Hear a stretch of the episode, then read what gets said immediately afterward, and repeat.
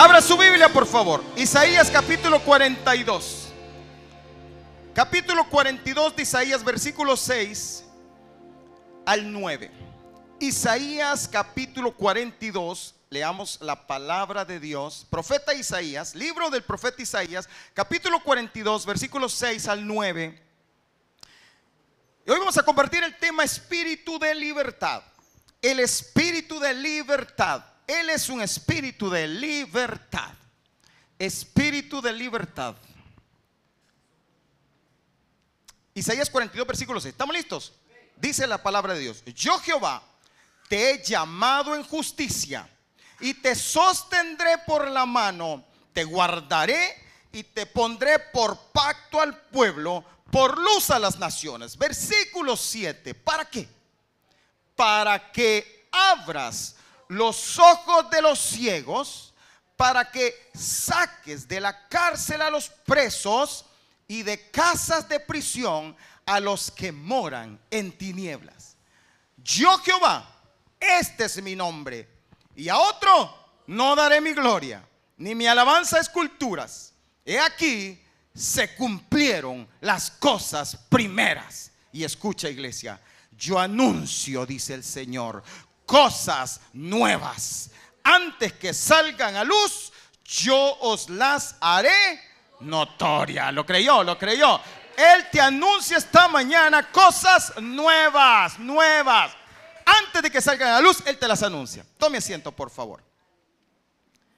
Hoy sí quiero que me acompañe a 2 Corintios 3:17, el versículo que les leí. Porque quiero, quiero que, que, le quede como base este versículo. 2 Corintios 3:17. Porque el Señor es el Espíritu. Vamos a verlo, vamos a leer todos juntos, al contar tres. Uno, dos, tres. Porque el Señor es el Espíritu. Y donde está el Espíritu del Señor, allí hay. Vamos a leerlo más fuerte porque no lo leyeron todos. Léalo. ¿Sabe qué? La palabra de Dios tiene poder. Es viva y es eficaz y necesitamos creerla, pero también declararla con nuestros labios. Dice, porque el Señor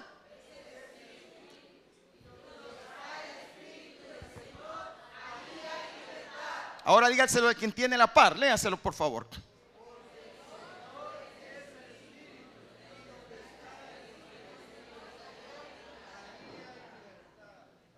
Ahí hay libertad, ¿ok? ¿Cuántos saben que el Espíritu del Señor está aquí con nosotros? Diga el que tiene la par, el Espíritu de Dios está con nosotros. Y donde está el Espíritu de Dios, ahí hay libertad. Y esta mañana aquí hay libertad porque su presencia está. Y yo siento la libertad y siento el poder de Dios en medio de nosotros. Por eso hay tres cosas que el Señor hace y está profetizado que era lo que haría.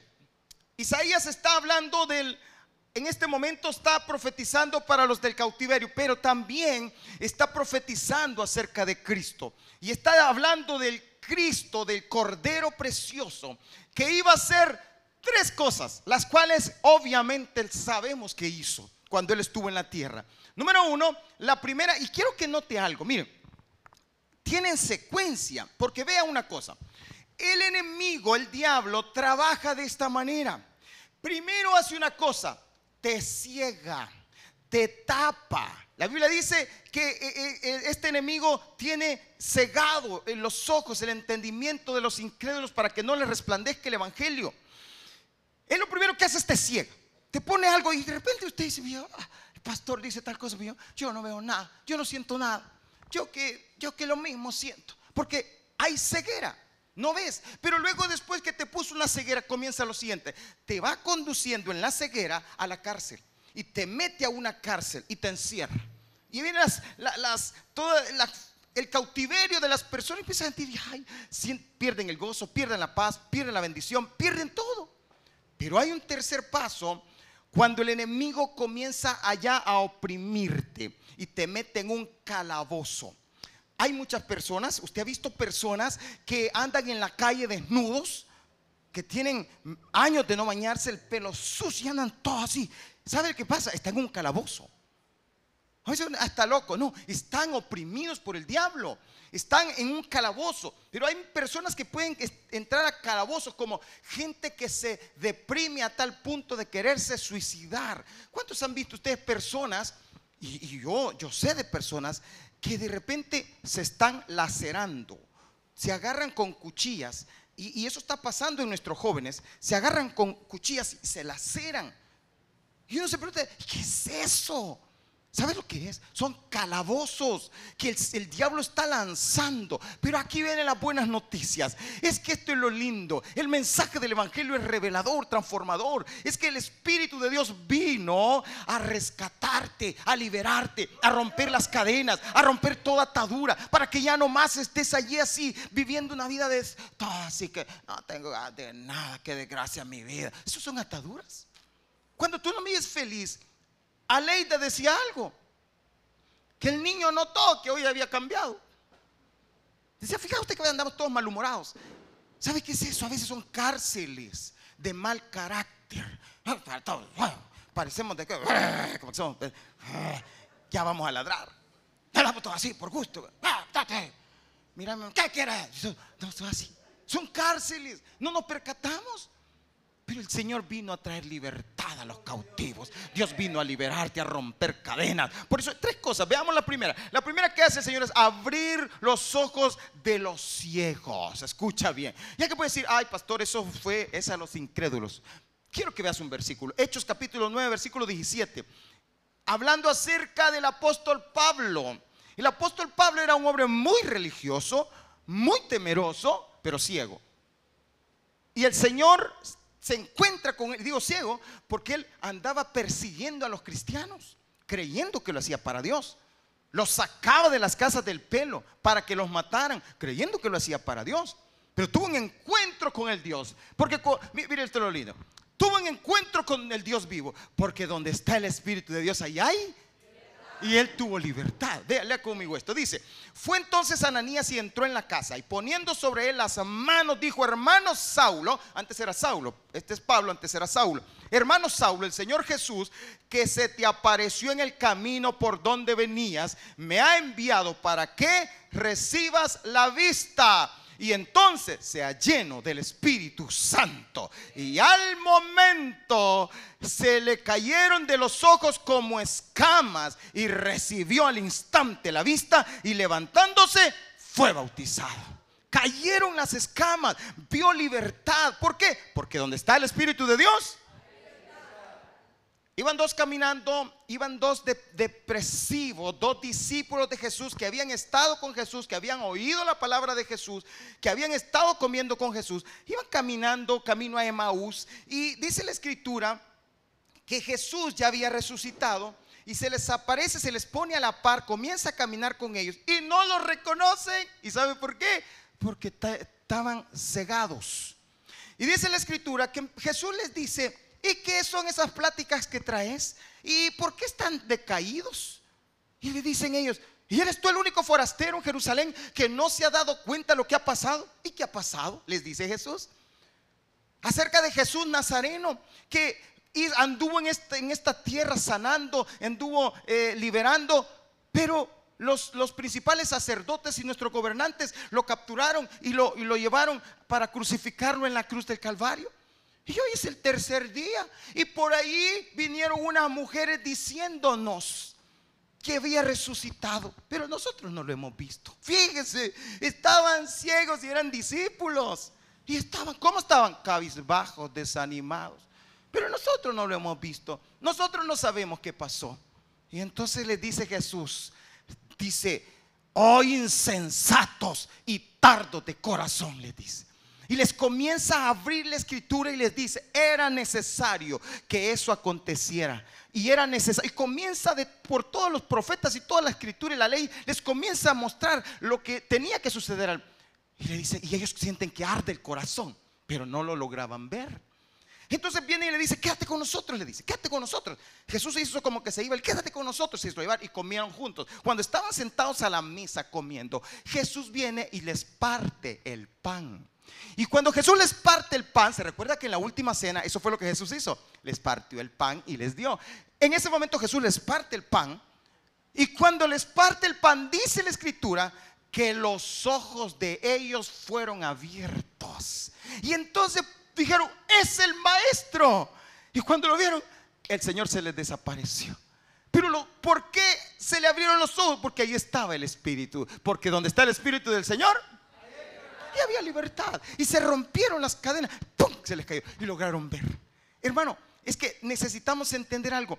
El Señor quiere liberarte, alumbrarte, ya no más ceguera. Porque ¿sabes qué pasa? Cuando hay ceguera, ¿qué comenzas a ver? Ay, qué desgracia mi vida. Ay, no, así que aquí no hay nada. Abrís la refrigeradora y ¿qué ves? Usted puede ver dos cosas. Puede ver el agua helada o puede ver la bendición de Jehová que, va, que, el Señor ha prometido que va a llenar esta refrigeradora. Yo lo creo. Pero ¿qué vemos a veces? Vemos las circunstancias y empezamos a decir, no, que no, que aquí está bien, es que este país, es que este mundo. Y empezás. ¿Y qué bebes? Amargado. ¿Qué tienes? Ceguera.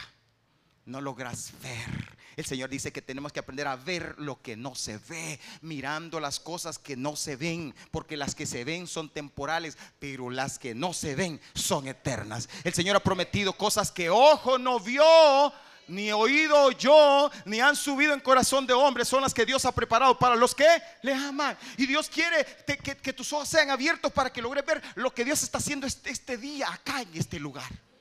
¿Cuánto lo creen, hermano? Dios está haciendo cosas grandes en medio de este calor. Y el Señor te está ministrando y te dice, de ahí te quiero sacar de ese calorón. Pero yo quiero encender esa llama en tu corazón. Yo quiero que arda la llama en tu corazón. Pero necesitamos ver. Pero segundo, ¿qué hace? Lo segundo, lo que hace es pondrá a los cautivos en libertad. Todos los cautivos. Hermano, yo viví ese cautiverio por mucho tiempo y me sentía amarrado y atado. Y le quiero contar, recientemente, no hace mucho, yo viví un cautiverio en el cual empecé a fijarme en los problemas de la iglesia, en las situaciones de la iglesia, en los problemas financieros. Y comenzaba a vivir así como decaído, desanimado. Y decía, ay no, qué tremendo, Señor, pero tú has dicho. Me sentía como los de Maús y me sentía en una cárcel. Y de repente comenzaba a llegar amargura. Y hubo momentos que yo llegaba a mi esposa, mira mi amor, ah, espérate, estoy ocupado. Y así. Y ella así como cuando el chucho ladra, mejor se parte antes de que lo vaya a morder. Yo me sentía así. Yo me sentía hasta que vino la visitación del Espíritu Santo a mi vida. Un día vino el Espíritu Santo y me dijo, se libre. Y yo empecé a ver, y ahora, ¿sabes qué? Los problemas siguen iguales, pero mis ojos empiezan a ver cosas que ojo no vio.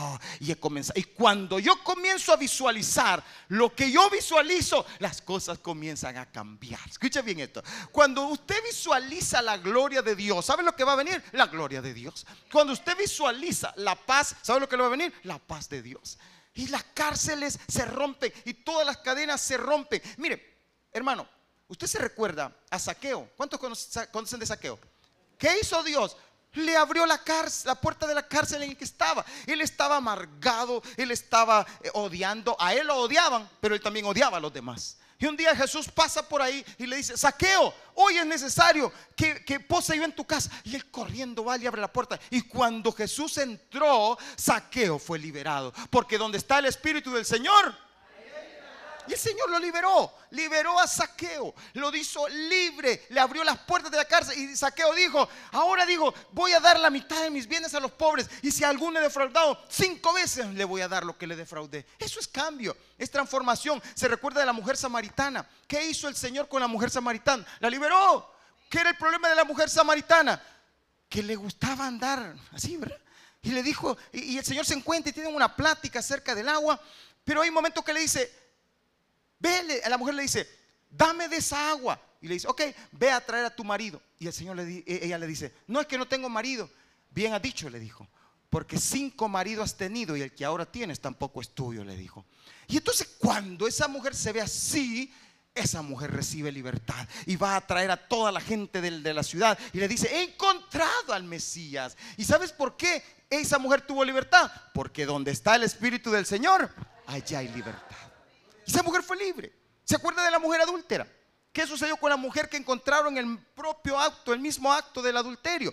El Señor dijo, ¿dónde están los que te condenaban? Y ella dijo, se fueron, Señor, ninguno está. Ok, le dijo, ni yo te condeno, vete y no peques más. ¿Sabe qué sucedió? Le trajo libertad, las puertas de las cárceles se abrieron y esa mujer salió libre. Y sabe que muchas de estas mujeres después eran de las que andaban con Jesús. Porque fueron libres. Por eso, pero lo último ya, ya estoy cerrando. Músicos, si se me acercan, por favor. Sacará del calabozo a los que habitan en oscuridad. Va a sacar del calabozo, hermano. Le quiero contar esto. Hay muchas personas que están dentro de calabozos, que no logran, ya, ya están atados, están desesperados. Pero el Señor va a liberar hoy, esta mañana. Mire, estamos acá en este lugar para declarar libertad a toda nuestra ciudad. ¿Sabe que este es un punto estratégico? Yo le decía, Señor, Señor, yo quiero estar en el parque o, en el, o allí en el cuartel. Y Dios nos permitió acá. De aquí se gestan muchas cosas para nuestra ciudad. De este lugar. Este es un lugar de autoridad. Y nosotros tomamos autoridad en el nombre de Jesús esta mañana. Y vamos a decretar libertad a los cautivos. Porque Dios nos ha mandado a eso pero también nosotros vamos a declarar libertad en nuestras vidas. Y que el Espíritu del Señor venga sobre nosotros y nos haga libres, libres, libres para la gloria de Dios. Hay muchas personas que están encadenadas, llenas de rencor y amargura, que no pueden perdonar, no pueden amar por cosas que te pasaron en la vida y has levantado una muralla como defensa. Pero el Señor quiere botar esa muralla porque no necesitas esa muralla. Dios te ha hecho libre. Lo que necesitas es el Espíritu de Dios que te hace libre. El Espíritu de Dios que rompe las cadenas. ¿Hay usted algún lugar a comprar o algún lugar de servicio y lo tratan mal? Y de repente sale una mujer así toda pesada. Y dice, ¿qué mujer más pesada? Sabe que detrás de esa pesadez de esa persona es que hay ataduras en esa persona. Detrás de alguien que es así grosero. Fui a un lugar y le digo, mire, eh, pero necesito esto. Sí, me dijo, pero espérese, me dijo. Y uno se queda así y de repente empieza a salir algo en uno, ¿verdad? Pero ahora el Señor ha puesto algo en mi vida y me, está abriendo los ojos para ver la condición de las personas. Yo pude ver a esa persona toda atada. Y sabes que en vez de responderle, como uno dice, como se lo merece, oré por ella y le dije, Señor, liberta a esta mujer. Así hay mucha gente en las calles. Muchas personas andan ahí que andan todas así, todas eléctricas, todas enojadas, ataduras. Pero ahora vamos a declarar libertad a los cautivos. Vamos a declarar que el Señor saca. ¿Se acuerda usted del endemoniado Gadareno? Llega el Señor, pasa, dice en la barca, pasa al otro lado del, mar. Llega a un lugar y estaba un hombre endemoniado, dice la escritura y estaba desnudo y andaba corriendo para un lado y estaba en el cementerio. Y dormía ahí en el cementerio. Y con piedras se golpeaba a sí mismo este hombre. Y lo encadenaban muchas veces y se soltaba las cadenas. Pero llega Jesús. ¿Sabe por qué fue Jesús ahí? La gente a veces una vez escuché y dice, ¿por qué Jesús fue ahí? Por ese hombre. Por ese hombre. Porque después lo corrieron a Jesús de ahí. Porque se recuerda que este hombre tenía una legión de demonios.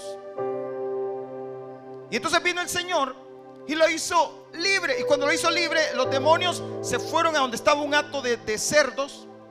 Y los cerdos se fueron a un precipicio. Y eran como dos mil cerdos. Los hombres que eran dueños de los cerdos se molestaron y lo sacaron a Jesús. Vete de aquí, le dijeron, vete de aquí. Y él se fue. Pero el hombre quedó libre. Dios te trajo esta mañana a este lugar para hacerte libre. ¿Cuántas veces le ha pasado esto? ¿Se ha fijado usted que hay personas que tienen ataduras como esto? Mira, todo el tiempo están enfermas. ¿Se ha fijado usted? Y van ante el médico y le dicen, pero usted está bien. No, pero es que estoy enfermo, de verdad me siento, y de verdad se sienten mal. Pero son ataduras, cadenas. Cuando uno, eh, la gente se enferma de una cosa y de repente, y usted cuando habla con esta persona le dice, hola hermano, ¿y ahora qué enfermedad tiene? Porque solo así, tiene, siempre tienen algo, siempre están con algo, siempre le duele algo. Y las pláticas con esta persona es así. Eh, eh, a veces se juntan dos iguales y, ¿qué tal? ¿Cómo estás? ay, mira, la última, de aquí para allá se me duerme y me reverberea por aquí para allá y me sale por aquí para Ah, le dice el otro, ah, ah, y a mí que fíjate que de arriba para abajo y abajo y empieza. ¿Ya viste usted eso? eso esas son sus pláticas. Y si hay un tercero, ¡ah! Le voy a contar la última. No, a mí, mira, a mí que saque y empieza. Son cadenas. Pero Dios te quiere hacer libre. Aleluya, esta es la buena noticia. Dios quiere hacerte libre esta mañana. ¿Cuántos quieren ser libres esta mañana? Ponte de pie, ponte de pie en el nombre de Jesús. Y quiero leerte algo. Dios quiere anunciarte cosas nuevas. Zacarías capítulo 9, versículo 11. Zacarías capítulo 9, versículo 11. Mira lo que dice Zacarías capítulo 9.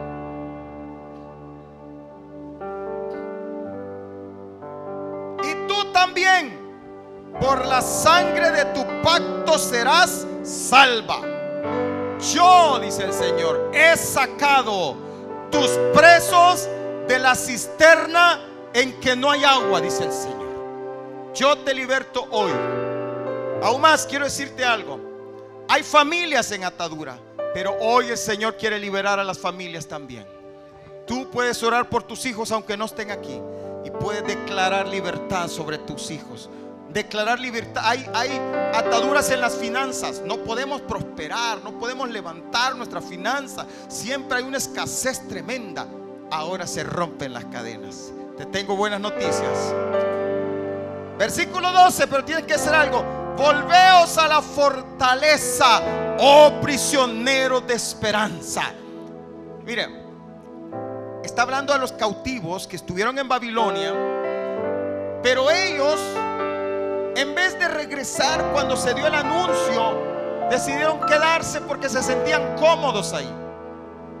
No querían esforzarse. Por eso dice prisioneros de esperanza, porque mantenían la esperanza algún día pero no querían salir. Y entonces viene y les anuncia, vuélvanse prisioneros, vuélvanse, regresen a mi libertad, vengan conmigo, porque yo los voy a hacer libres. Pero aún más, te prometo esto, dice el Señor, y te lo promete a ti. Hoy también os anuncio, ¿estás escuchando? ¿Estás leyendo? Hoy también os anuncio que os restauraré el doble. Te daré el doble de bendición. Por cada prueba que has pasado, dos bendiciones vas a recibir. Yo voy a darte el doble. Aleluya. Has pasado cosas tremendas. Pero te voy a dar el doble por cada situación, dice el Señor, que has vivido. Has llorado, por cada lágrima te daré doble bendición, dice el Señor. Has pasado momentos duros, pero te levanto al doble, al doble. No, no, no, no lo está entendiendo, no lo está creyendo. Yo saltara de alegría. Dios me va a dar el doble por cada situación que estás viviendo. Él te dice, te doy el doble, el doble. Te voy a restituir al doble.